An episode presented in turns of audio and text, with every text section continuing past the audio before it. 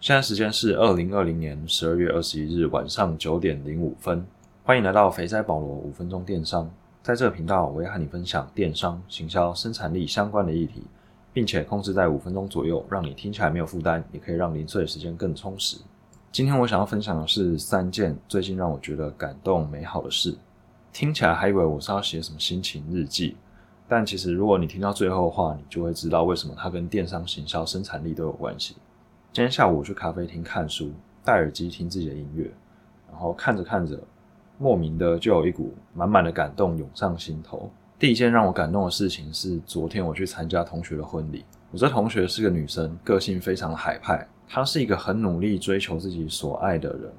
曾经为了要追一个学长，跑去学习怎么打魔兽，也为了她先生跑去新竹工作，最后总算修成正果。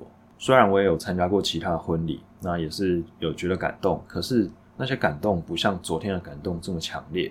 后来我想了一下，为什么？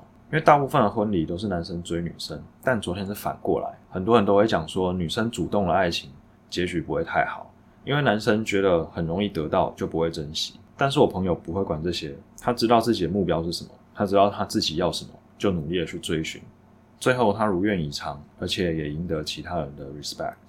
婚礼之后，就跟几个朋友去咖啡厅聊聊近况。我们四个人里面有三个人是电商相关，一个是我，一个是某间搜寻引擎电商的 PM，然后一个是某大服饰品牌的广告投手，还有一位是在超跑产业。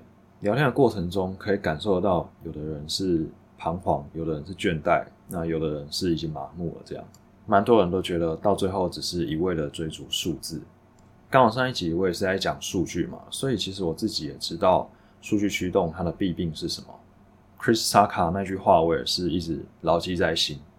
如果你发现有人只会绕着数字打转，这表示他们还找不到足以深刻打动人心的理由。这也是为什么我今天是分享三件让我觉得感动的事情，因为我也是希望自己可以做一些真的让人感动的产品或是服务。而不单纯只是用一些手法来获取商业利益。回到第二件让我感动的事情，这件感动的事情其实是一连串小事件所产生的结果。首先，我打破自己的成见，看了《鬼灭之刃》，然后我觉得电影版的主题曲很好听，就是 Lisa 唱的《盐》。这首歌结束之后，YouTube 接着播了 Lisa 还有侮辱合唱的《再会》，听他唱的第一句，我就秒被圈粉。他的音色、音质还有歌唱技巧，就像一只疗愈的手在轻抚着你的灵魂，感动了起鸡皮疙瘩。马上找他的 YouTube 还有 Spotify 全部都订阅起来。如果你们也想听的话，搜寻 U R U 就可以找到他。这不是叶配哦，单纯只是自己的分享。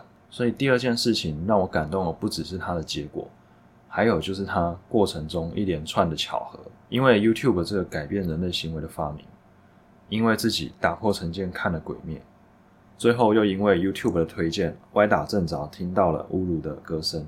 第三个感动来自于最近看了一本书，叫做《解爱》，它是由台大教授蔡碧明所写的。我自己基本上看的书是以商管为主，很少看小说或是文学类的，所以能看到这本书也是个机缘。有一次假日刚好闲着没事，就去参加了一个听书会，然后。这听书会里面讲了很多本书，刚好也有讲到这一本，它是压轴。就像前面说的，我对这些文学啊、古人说的话，其实没有太大的兴趣。不过我还是放下成见，听主讲人介绍这本书。一听之后，发现我自己的感情观好像跟庄子蛮接近的，突然有一种遇到知己的感觉。所以后来我也自己买了一本。我自己没有读过台大，不过我觉得读台大最幸运、最重要的不是文凭。而是有机会可以沐浴在这些名师的春风化雨之下。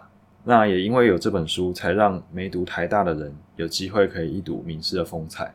想了想这些让我觉得感动的事情之后，我就回来想说，做电商要如何让客人感动？客服可以提供贴心的互动，但是 PM 呢？我们要如何透过系统让用户觉得感动呢？我自己想了两个，第一个是推荐更好的 solution。